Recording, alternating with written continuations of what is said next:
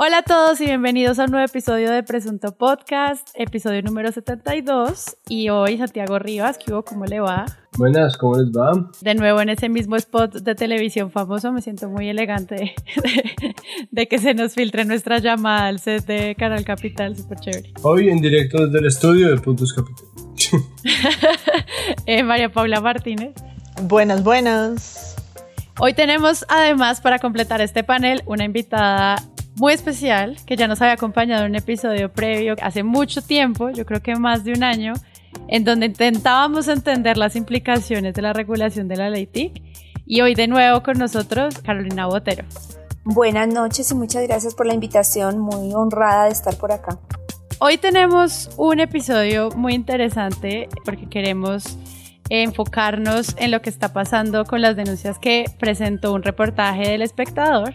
Pero antes de llegar a ese contexto, amigos, yo quisiera recordarle a la mesa los titulastres que nos envía nuestra comunidad a nuestras redes sociales, arroba presunto podcast.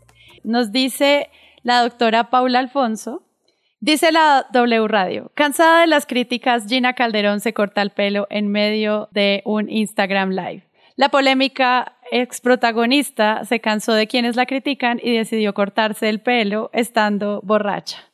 Dice la usuaria para Presunto Podcast, gracias W Radio, no habría podido morir en paz sin conocer esta historia tan interesante. Pues es que es el, diseño de construcción de la noticia, ¿no? Como que le meten un montón de técnica, entonces claro, no ponen la foto porque uno tiene que entrar a ver la foto y tiene que scrollear la noticia entre gigantescas comillas completa para llegar hasta el momento en que, ajá, y tienen el embedded, el, embebido del Instagram de la celebridad en cuestión y además titulan, ¿no? Como causa furor nuevo peinado de o ya te diremos quién se cortó el pelo que tiene loco a todo el mundo. Entonces habrá todavía quien caiga como, ¿quién? ¿Quién? Dímelo. Pero pues por supuesto lo principal de todo, antes de que hagan su tap o su clic, es, eso no es una noticia eso me hace pensar que de pronto va a haber un montón de periodismo de datos sobre cuánta gente se rapó en cuarentena, pero es algo que estará por verse. Es el modelo de negocio, ¿no? Del clic, poner un, titular escandaloso y, y que alguien haga clic, que muchos hagan clic. El tema es si sí, sí funciona. Hay momentos después de presunto que yo, cuando veo las reacciones, retweets, likes de este tipo de noticias, pues son pocos. Hay que ver cómo se maneja eso. Es más la gente pidiendo como allá nomás, como nuestra usuaria. Saben que pueden participar con este hashtag de titulastre para que los mencionemos en los episodios, en todas nuestras redes sociales de arroba presunto podcast, sea en Facebook, en Twitter o en Instagram. Pronto además tendremos nuevas sorpresas en nuestra página web www.presuntopodcast.com, pero por lo pronto allí pueden encontrar también todos los lugares en donde pueden escuchar este podcast. Y por ahora quiero en serio darle las gracias a todos los que recomiendan los episodios y sobre todo los comparten en sus redes sociales. Nos hemos dado cuenta que es una gran manera de ayudarnos a crecer y queremos darles las gracias por tomarse ese esfuerzo de no solo escucharnos, sino además de abrir sus redes y compartirnos. También quiero agradecer a todos los que son nuestros patrocinadores o mecenas y si ustedes quieren serlo, simplemente tienen que entrar a patreon.com slash presunto podcast y hacer parte de esta comunidad donde además de apoyarnos pueden acceder a conversaciones privadas con el equipo y otros beneficios. Y ya dejando estos anuncios parroquiales que comience el episodio.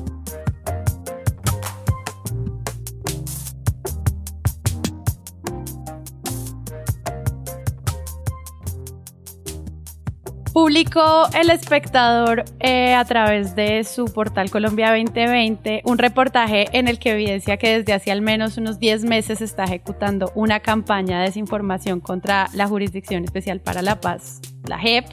Este reportaje de dos, dos etapas le hicieron de la mano con un grupo de investigación de la Facultad de Comunicación de la Universidad Javeriana lo que quisiéramos traer más que hablar como de este cubrimiento es apoyarnos también en la participación de Carolina Botero, para que podamos entender cuáles son estos impactos que tiene esta manera de formar opinión en las redes sociales. Lo que nosotros entendemos también de lo que se puede crear en opinión pública a través de una red como Twitter y los impactos que eso puede tener más adelante, no solo en la creación de noticias, que es lo que a nosotros nos interesa, sino también en cómo esto termina pues generando discusiones democráticas y afectándolas. Tomando entonces como de excusa esta publicación que hace el espectador, Yo quisiera preguntarles para empezar, ¿cómo ven este tema frente a los bots, a las conversaciones que aparentan ser de muchos? ¿Cómo empezamos a situar esto frente a estos grandes debates de, desinformación? Porque lo que encontramos fue rastreando un poco cómo empezaron estas, estas tendencias, quiénes fueron los responsables de empezarlas y cómo se fueron propagando en el tiempo y lo que identificamos es que sí, efectivamente hay una acción coordinada que impulsa estas tendencias justamente cuando hubo un fallo de la JEP que pues resultó bastante criticado eh, o resultó siendo pues debate nacional. Por ejemplo, cuando se amnistió a Marilu Ramírez o cuando se declaró el atentado en la escuela de guerra en el 2006 como un acto legítimo de guerra de acuerdo al derecho internacional humanitario. Entonces son en estos picos, como ustedes mencionan en la investigación, que se coordinaron. No hay una trazabilidad de personas que estén coordinando esto y personas involucradas, hay cuentas que comprobamos son los que inician estas tendencias y que son amplificadas por figuras pues de la política nacional y que pues obviamente lo que hacen es servir de trampolín para posicionar estos discursos. Puede que hayan muchos responsables, no lo sabemos todavía. Hay un tema en, en las noticias falsas eh, o en la discusión de noticias falsas es que parece que es muy fácil como abrir la bolsa y meter muchos, muchos problemas ahí y luego los catalogas como noticias falsas y funciona. Es como un concepto, no sé, muy flexible que te permite abordar muchos temas.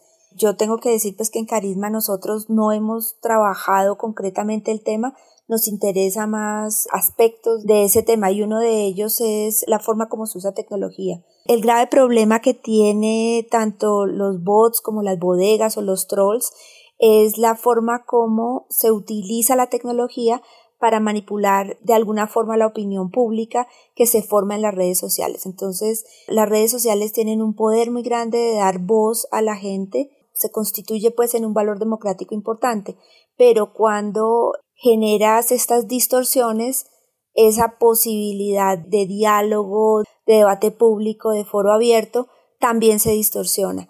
Y eso tiene un impacto diferente en cada una de esas tres modalidades, o la bodeguita, el bot o el troll, que es lo que lo que sí parece interesante de analizar y pareciera que cabe dentro de esa gran bolsa de, de las noticias falsas. Valdría la pena eh, entonces hacer la tipificación a partir de lo que dice, por ejemplo, el informe del espectador, que es que existen los hashtags, es decir, existen los mensajes negativos en contra de, y existe también la replicación de mentiras, es decir, replicar eh, ese problema de las noticias falsas.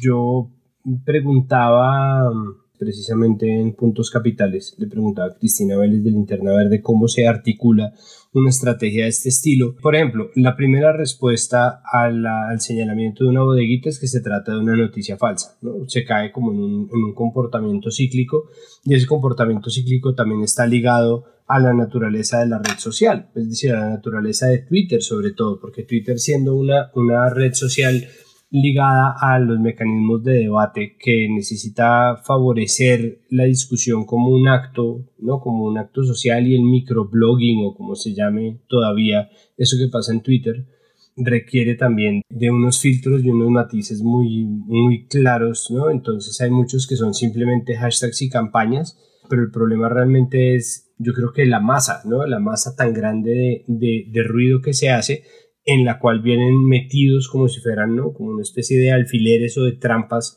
en las piezas de información en las que yo creo que todos hemos caído alguna vez. Antes de que entremos en, el artículo en particular de, la JEP, yo creo que lo que lo que vamos a discutir ahora y creo que serán discusiones que van a estar en otros espacios, en las cortes y demás, es pues el tema de la inteligencia artificial, de las medidas o no que van a tener que tomar o que ya están tomando plataformas como Twitter o como Facebook eh, frente a eso, las noticias falsas, las acciones colectivas premeditadas para volver tendencia a algo, eh, la forma en que robotizan o, o multiplican cuentas para volver mensajes o contenidos populares en una red y el efecto que eso tiene afuera de la esfera digital.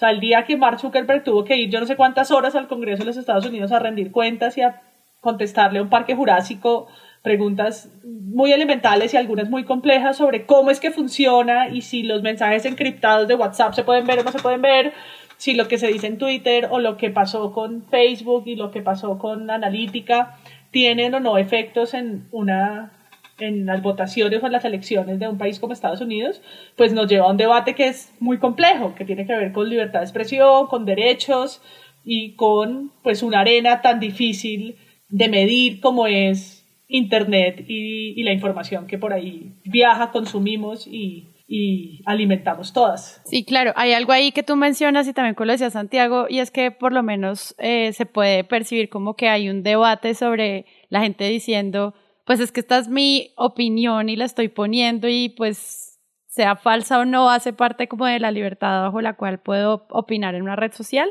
Pero pues es que el tema yo creo que no es ese, el tema podría estar más centrado en los efectos que puede tener una tendencia eh, pues como pensada desde los robots, no que la gente pueda uno expresar sus desacuerdos con las instituciones, en este caso de la JEP. Eh, no es que estemos diciendo que no publiques, estamos diciendo es que esta forma de crear información se amplifica a unos niveles que pues no, evidentemente no son humanos. Pues para mí tiene que ver con eso de la opacidad, es decir, Claro, pues en las redes se expresan todas las opiniones y, más allá del discurso de odio que, Twitter ha, tratado de regular de alguna manera, ¿cierto? Y que tiene contratadas miles de personas y también de inteligencia artificial para bajar y tiene unas normas eh, más o menos estrictas frente a ciertos temas. Lo que a mí me parece que es más difícil es que los que estamos ahí o la ciudadanía en general sepa cuando se trata de una acción premeditada, ¿no? Y que no es el azar, que no es la opinión pública expresándose de pronto, ¿no? Como que hay, ¿no? Es tendencia, no es Calvás por la mañana la W volviendo tendencia cualquier patrasada de la, de, la mañana, ¿no? Numeral hacer tendencias es. hacer tendencias es. Oír la W por la mañana es. Es muy bueno. Eh, vamos con numeral, los audios del ñeñe son arroba J subiendo. Numeral, creer o no creer, escribe arroba araneida 5421. Numeral, creer o no creer, soy Leo. Andrea, leamos comentarios con el numeral comprar o vivir mientras Isabel. Con nuestro numeral, abuso policial es. Numeral, abuso policial es porque usted nos trae algunos comentarios que llegan ya con este numeral. Justicia para niña en Vera es arroba Luzcari700. Él lo está diciendo en la mañana y está haciendo, digamos, una, un statement de estoy tratando de volver tendencia a algo y pues habrá quienes le juegan a eso y quienes no. Lo que me parece más difícil es cuando eso en la opacidad propia de la red pues se vuelve eh, indistinguible. Entonces, cuando se analiza en retrospectiva, como lo hizo el espectador con la Javeriana, pues lo que se dan cuenta es aquí hay una estrategia medida, puntual, pensada, política ¿no? No es una cantidad de gente que se alineó bajo cualquier cosa, qué casualidad, y entonces pegó, pegó, la cosa pegó, no, no, no es la canción de moda. Pero puede ser una combinación de ambas, ¿no? Porque si hay una cosa que hicieron las redes sociales fue también disminuir el costo de participación en lo político, es decir, ya la persona no tiene que levantarse de la cama o del asiento de la casa y salir al mitin político o ir a la marcha, sino que desde, la, desde su computador le da clic y like y retweet y, se emberraca y encontró la tendencia política, que además es otra característica de las redes también, pues la gente entra en su burbujita, se queda en su burbujita, escoge lo que lee y tiende a escoger aquello que le gusta y quedarse en, en esa zona de confort. Entonces, si tú combinas ambas cosas, también lo que generan estas estrategias al tener una, una amplificación artificial es llegarle a más gente que no se genera el debate, sino se genera también un montón de follow, porque al final, si uno mira lo del espectador, de todas formas, presumiblemente la mayoría de los que participaron eran humanos. Lo que pasa es que siguen esa misma dinámica del bot, no hay discusión. Eso me acuerda de a finales del noviembre tal vez del año pasado, 2019 Carlos Cortés publicó una investigación en la silla vacía que hicieron también con Linterna Verde y era un reportaje sobre ataques y tendencias en relación al hashtag La Moza de Duque. No sé si ustedes se acuerdan de eso. Y lo que ellos decían ahí también era como que cuando el hashtag también tiene como esta carga pues como amarillista y chistosa y de burla, eh, pues hay una activación muy rápida de muchas cuentas que no necesariamente es lo que está planteando el espectador en esta investigación, donde pues hay como una actitud coordinada, mientras que lo otro sí es como, no, pues se volvió tendencia también porque eh, hay muchísimas interacciones en poco tiempo con considerablemente cuentas reales que me acuerdo mucho que le hicieron mucho bullying a él, a quienes pues ellos en ese momento llamaron semi-bots, pues que eran cuentas reales que se sintieron ofendidas en ese momento. Y ahí me parece muy difícil para estas investigaciones como poder entender cuándo es real o no una cuenta. O sea, que lo hace real o no una cuenta.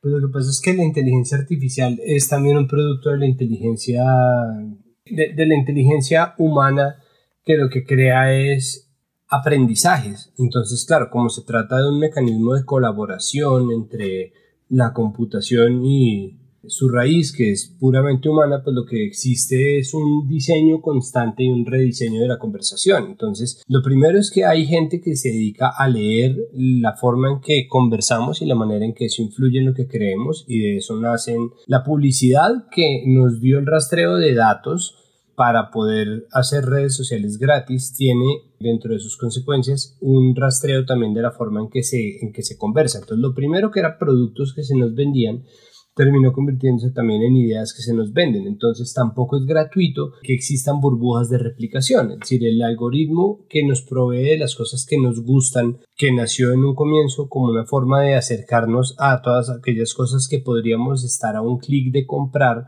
terminan volviéndose la manera en que se nos venden ideas que estamos a una noticia, a una indignación de comprar, tal cual. Otro de los aprendizajes que hay es también el diseño de cuentas, porque por ejemplo, Cristina Vélez de Linterna Verde eh, me decía que, que, era muy fácil identificar los bots por, pues uno ya sabe y uno se burla, ¿no? Como Asmodeo 44 7 8 9 20 20 10 10 42 2021, ¿no? Como foto de huevito foto de huevito, entonces ya se sabe también cómo la gente identifica quién es y quién no es un bot y hay alguien que está leyendo y afinando esos mecanismos. Ningún mecanismo de la conversación es gratuito, es a lo que me refiero, y definitivamente no es gratuito que se nos haya empezado a clasificar en burbujas de replicación y en burbujas de eco, que es finalmente el aparentemente el gran mérito de las redes sociales y que trae muchas discusiones que no solamente están en lo tecnológico y ni siquiera en lo político, sino casi que en lo cultural, en la manera en que nosotros entendemos la manera en que construimos conocimiento y nos acercamos a la información. Sí, eso de parte y parte, o sea, como semi-bots o gente que puede publicar hasta, no sé, un post cada 20 segundos de todos los lados de las corrientes políticas, María Paula pues para mí, aunque es una anécdota viejo, creo que el bot que sacó Microsoft en 2016 en Twitter me parece que sigue siendo muy interesante como radiografía de lo que pasa. No sé si recuerdan que salió Tai y 16 horas después tuvieron que bajarlo porque en 16 horas Tai empezó a publicar mensajes xenófobos en Twitter. O sea, después de que nos saludó, entonces, hola, soy el bot de inteligencia artificial creado en Microsoft, empezó a aprender de la red y en 16 horas ya dijo que por favor construyeran un muro. Entonces, pues lo tuvieron que bajar por sus, por sus comentarios xenófobos, lo que abrió el debate sencillo de, de, esa cuenta que duró tan poco tiempo en Twitter fue, pues, cómo funciona esa esfera de la opinión pública, cuáles son las tendencias más fuertes, fueron las de las que Tai aprendió más rápidamente para crear sus propios mensajes, ¿no? Y cómo tenían que replantearse pues en ese caso bajar el bot y fundar otro y por ahí salió otro después que se llamaba So, eh, sino cuáles son las, los discursos que más fuerza tienen y cómo se replican, que a mí es lo que me parece chévere y en tiempos como este de tanta viralidad, como estamos ahora hablando de, de coronavirus, es cómo es que se replica, cómo es que pasa de un sistema a otro. No sé cuántas, ya no tengo tan claras cuántas personas en Colombia estamos en Twitter. No creo que lleguemos a 5 millones yo creo que somos menos. Claro, no sé si tú tienes más claras esas cifras, pero es un porcentaje menor comparado con Facebook y por supuesto pequeño comparado con la población y pues consecuente con la poca conectividad y los ecosistemas que tenemos en, en Colombia digitales. Esa pequeña población pues genera un ruido que por supuesto pasa las barreras de lo digital y pues mi mamá que jamás en su vida ha entrado a Twitter sabe que pasa por ahí más o menos porque en el noticiero del mediodía eh, hablan de las tendencias porque las ve escritas en las, en las portadas de los periódicos impresos, porque en semana también las ponen, entonces pues trasciende ese lugar y llega a los medios masivos que le hacen eco y muchas veces pues le hacen eco también a esas mismas tendencias como TAI, que pueden ser bien sea desinformación o, intenciones de, de juego de réplica en el que todos caemos. Lo que dices es, es, interesante. Facebook en este momento está alrededor de los 15 millones de usuarios, pero en Bogotá son 6.5. Twitter no da cifras eh, oficiales, sin embargo se calcula que tiene más o menos 6 millones de colombianos pues en, el servicio.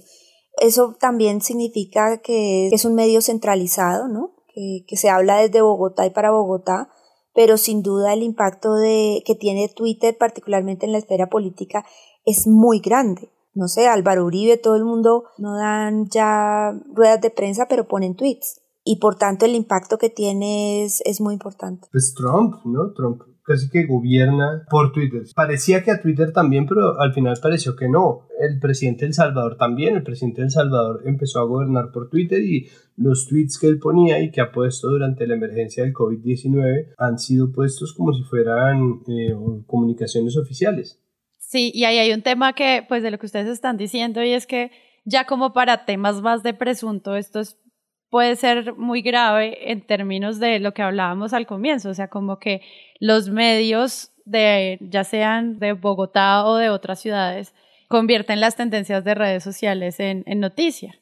Y entonces, pues ahí es cuando se validan ese tipo de cosas y terminan pues pasando a otros lugares, pues creando un impacto mucho más amplio que pues creo que ahí es donde puede haber un problema. Pero eso tampoco está tan mal, Sara, porque es lo que hacemos, ¿verdad? O sea, si una organización de sociedad civil como lo es Carisma o un candidato nuevo, lo que necesita es eco y realmente la mayoría de las estrategias de comunicación van hacia eso. Yo creo que, que, ese es el problema de las, de, de eso, el discurso de las, de, la, de noticias falsas como algo malo, porque es que muchas de las cosas que suceden en torno a la idea de noticias falsas, pues es lo que hacemos o, está bien, es, es una forma de incidir en el debate público, es hacer eso, es ponernos de acuerdo entre varios, usar un mismo hashtag, hacerlo al mismo tiempo para que más gente nos escuche. O sea, realmente es muy difícil encontrar en dónde fue que fallamos, que pasó de una cosa que entendíamos como positiva a algo negativo. De hecho, no sé si han visto el, el hashtag que se ha movido, que es no soy un bot, no a la JEP, y la cantidad de gente tuiteando con eso, bravos con el espectador porque usted me considera un bot, porque yo no lo soy y, y, le puedo dar datos, gente poniendo su cédula diciendo yo soy tal persona, porque como decíamos antes, incluso en, en las estimaciones del espectador, pues eran más del 60% las personas detrás de eso, con lo cual hay gente hablando. Quizá el problema es que no hemos sido capaces de pasar de ese, del tonito de indignación a un debate y a, utilizar el, el tema apropiadamente y ser capaces de que la condena social sea por el bot, no por lo que usted dice, sea por generar esa, ese incremento artificial, ese desvío hacia noticias falsas y no hacia usted tiene derecho a tener la, la opinión porque yo sí creo que, condenar por condenar eh, las estrategias es incorrecto cuando muchos de nosotros las vamos a usar y es la forma que tenemos de generar impacto con los debates que queremos, que queremos provocar. A mí me parece que, que lo que dice Carolina es clave, sobre todo porque nos ayuda a enmarcar la discusión en otro lugar. Lo que hace el espectador es puramente académico y ellos son claros, es decir, la gente se pone furiosa con el espectador por ese mismo mecanismo de indignación gratuita a priori que está describiendo Carolina. Pero la verdad es que el espectador es muy claro y es muy claro en decir, por ejemplo, que no está probado que en este caso de estrategia contra la JEP exista, por ejemplo, dineros públicos que es donde me parece que está realmente el problema. La diferencia que existe entre esta nota y la nota de la Liga contra el Silencio, que habla sobre el chat de coordinación de estrategias, ¿no?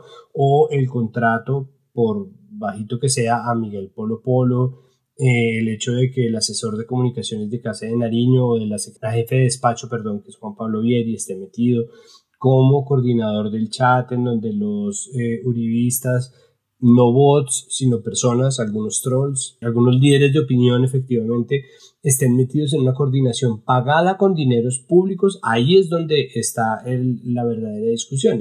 ¿Por qué? Porque cuando nosotros estuvimos haciendo Chao Tic, que era una estrategia coordinada, pues era una estrategia coordinada, pero se coordinaba usando como única herramienta Twitter y WhatsApp. Es decir, utilizábamos las herramientas a nuestra disposición y era gratuito y nosotros no teníamos un ente del poder funcionando como agente o como facilitador de ese proceso.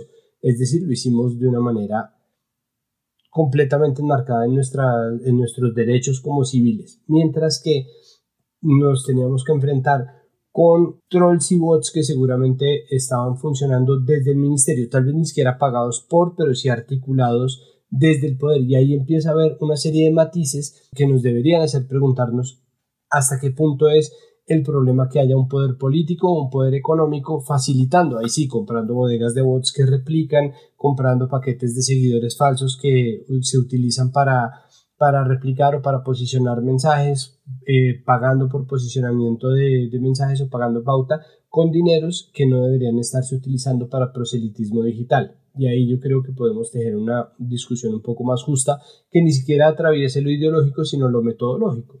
Porque ahí hay un tema que me parece interesante y es lo que estaba diciendo Carolina, como bueno, son personas reales que están indignadas con una tendencia y de nuevo a quienes sigan las tendencias de los medios que las ponen o a los influencers o a las marcas o a quienes lo logran, pues bien, o sea, de eso se trata y para eso se inventaron una herramienta como el hashtag en, en este mundo. Pero el tema ahí es como, no sé, les pregunto, cuando sabemos abiertamente que son mentiras creo que ahí ya es cuando uno puede empezar a preguntar las implicaciones que esto puede tener. Y lo otro es, pues, si me gusta o no desde el lugar del que están hablando. Que es como, bueno, pues a mí sí me gusta si nos organizamos para este tema, pero no me gusta si se organizan para el otro. Y ahí como que hay preguntas interesantes, eh, sobre todo para cuando la gente empieza a seguir estas tendencias. ¿Ustedes qué ven? Ahí hay varias, varias cosas que hemos mencionado. Uno, pues la veracidad de las cuentas, que además es rastreable es difícil en los estudios y no se pueden sacar informes y notas de periódico rápidamente rastreando miles y miles de, cuentas, pero, pero es una de las maneras que están tratando las mismas plataformas de eh, filtrar noticias falsas, ¿no? Ver estas cuentas de dónde viene la información o de las tendencias que se están moviendo, pues de, de dónde vienen, si son cuentas, si son cuentas reales.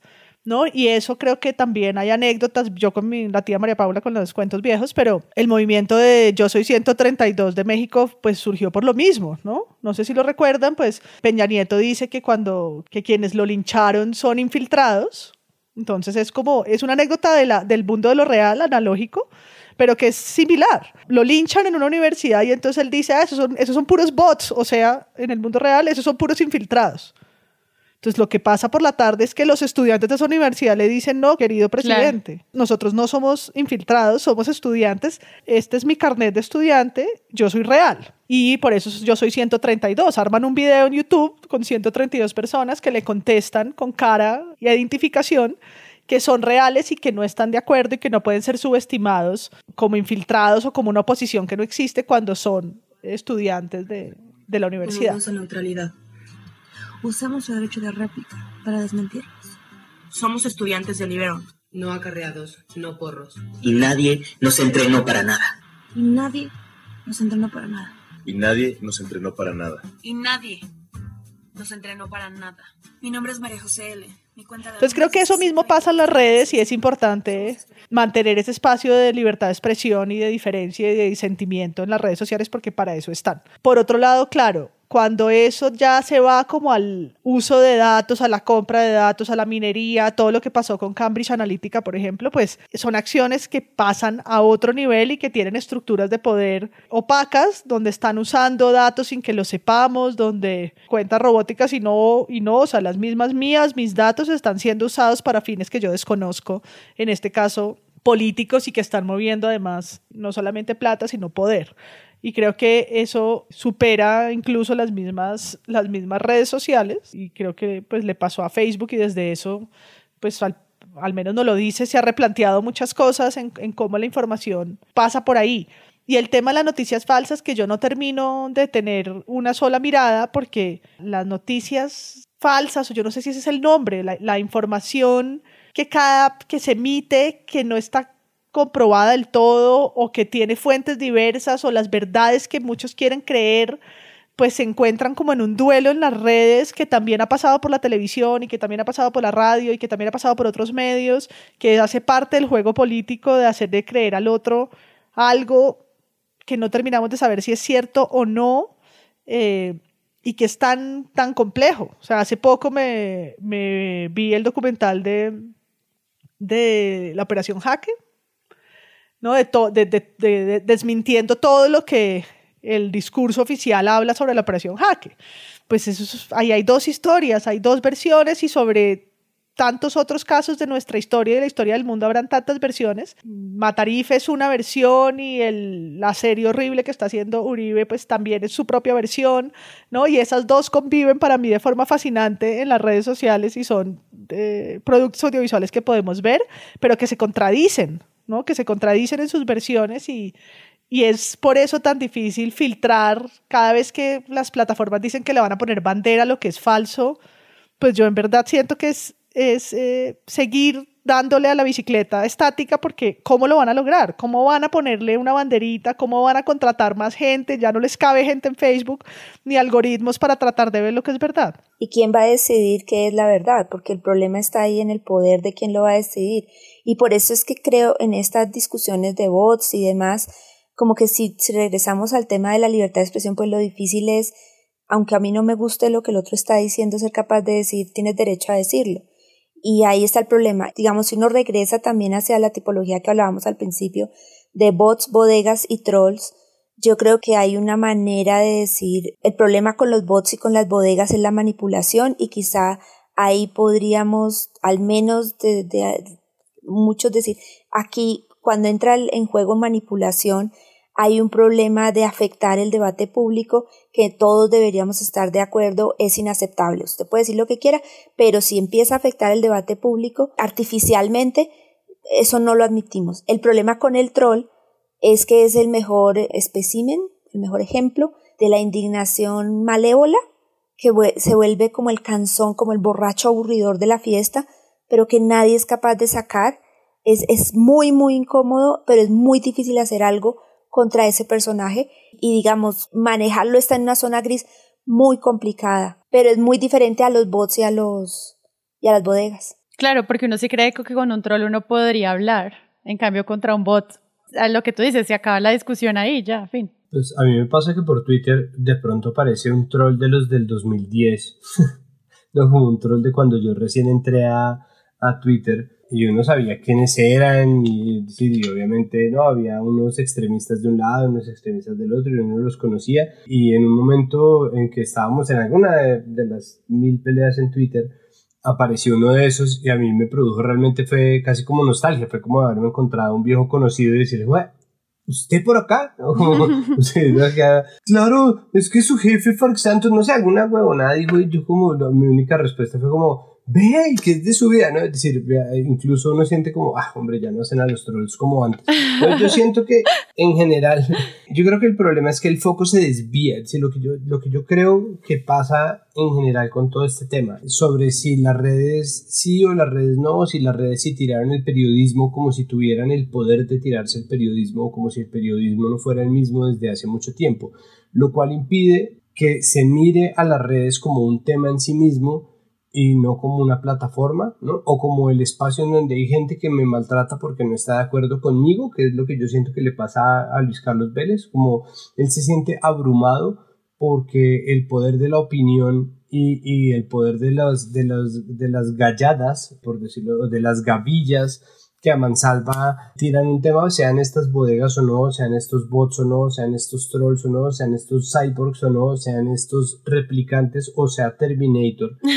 Lo que están haciendo es replicar un mensaje ideológico que lo sobrepasa, porque el periodismo todavía se contempla muchas veces como como un observador pulcro, ¿no? incólume, que no se mete en debates, pero al mismo tiempo son los medios los que están lanzando titulastres, los medios los primeros que están haciendo nubes de community managers, los medios los primeros que están poniendo agenda en medio de esto. ¿no? El hecho de que, de que Peña Nieto desestime el valor de la oposición que le hacen los estudiantes diciendo que son unos pocos, hace que nosotros tengamos que parar y replantearnos muy bien qué es lo que creemos que es la democracia, porque la democracia no es si tú eres poquitos o tú eres muchos, ¿no? Entonces, en nombre de las minorías y del derecho que las minorías tienen a muchas cosas, incluyendo a decir barrabasadas o, por ejemplo, a guardar el anonimato, que es lo otro que pasa, ¿no? que es que cada vez que alguien quiere regular el contenido en las redes para que no haya noticias falsas, empieza de inmediato a cuentas anónimas, cuentas de parodia, cuentas satíricas, y ahí se cruza una línea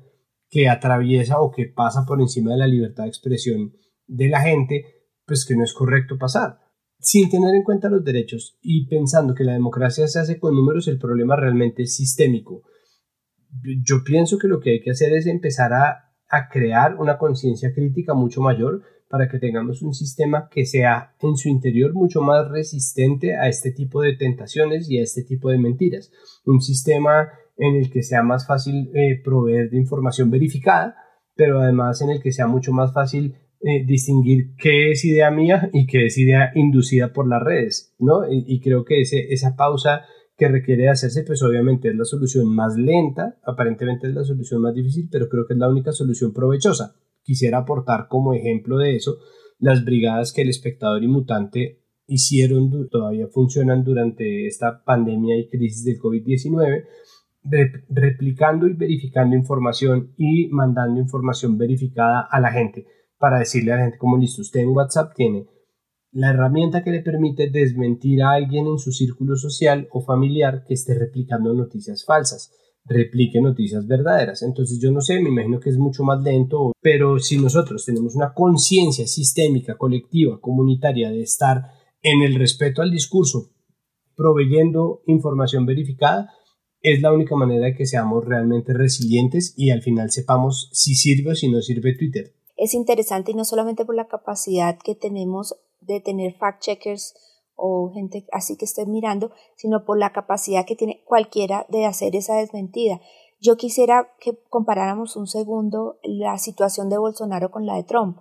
Cuando Twitter decide empezar a, a, corregir, digamos, el tema de las mentiras falsas con grandes personajes como estos, por su, por su, pues por su posición política, a Bolsonaro cuando dice que dijo alguna bestialidad también que había que tomar Clorox o algo así, le borraron el tweet. Cuando algo similar hace Trump, lo que hacen es marcar y decir esto parece que no está bien. Y fíjense, la misma red social con eh, una persona en una posición, en un cargo político igual, en dos países diferentes, la forma como actúa es diferente.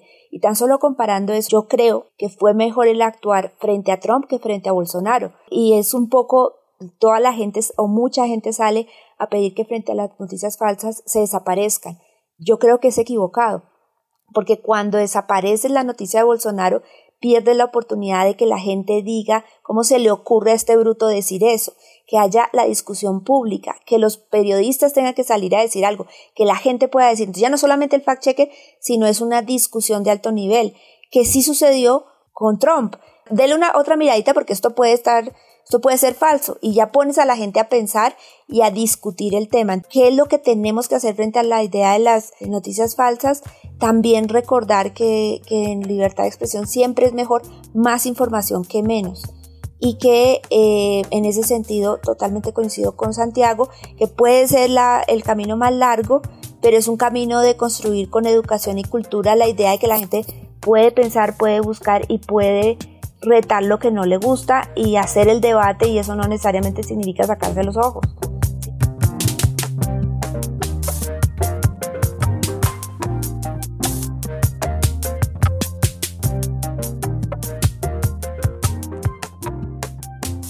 Pues esta es una conversación que enmarca muchísimas otras preguntas que ya hemos tratado en otros episodios. Cuando hicimos el episodio sobre infodemia eh, frente a la pandemia y el cubrimiento de coronavirus, también nos hacíamos preguntas sobre esos alcances de la información y sobre todo tener fe en que las audiencias no son estúpidas y que por el contrario en algún momento vamos a poder tener discusiones un poco más amplias de reconocimiento de las mentiras y de saber cómo llegar a discusiones más interesantes pues a favor de la democracia.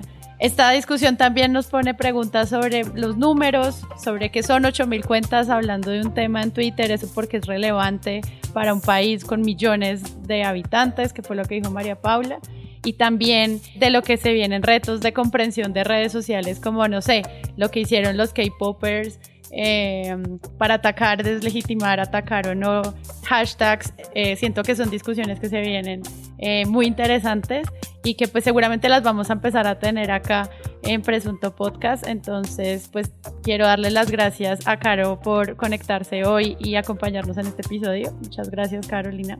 No, muchas gracias a ustedes por esta invitación tan bonita. María Paula Martínez, como siempre. No, gracias. Gracias y que hagamos más episodios sobre el ecosistema digital, por favor. Por favor.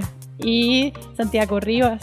Pues por favor, y no solamente sobre el ecosistema digital, sino retomando la idea de los K-Popers sobre iniciativas, ahí sí, venidas de, de, una comprensión muy superior del funcionamiento de las redes en pro de las libertades civiles, al contrario de lo que nos pasa tan a menudo, que es ver cómo el poder utiliza esa comprensión de las redes para agotar los recursos de, de quienes pelean por las libertades civiles. Yo se lo quiero decir para cerrar que una vez entré a tu cuenta de Twitter, Santi, y habían tantos retweets que creí que eras un bot. esto no tiene ningún sentido. Sí, yo por ejemplo soy un, retuiteador empedernido. ¿De libre pastoreo? Sí, yo soy orgánico de libre pastoreo. libre pastoreo. Yo soy un retuiteador orgánico. Grassfeed, estás mejor cotizado en el mercado orgánico de los Estados Unidos.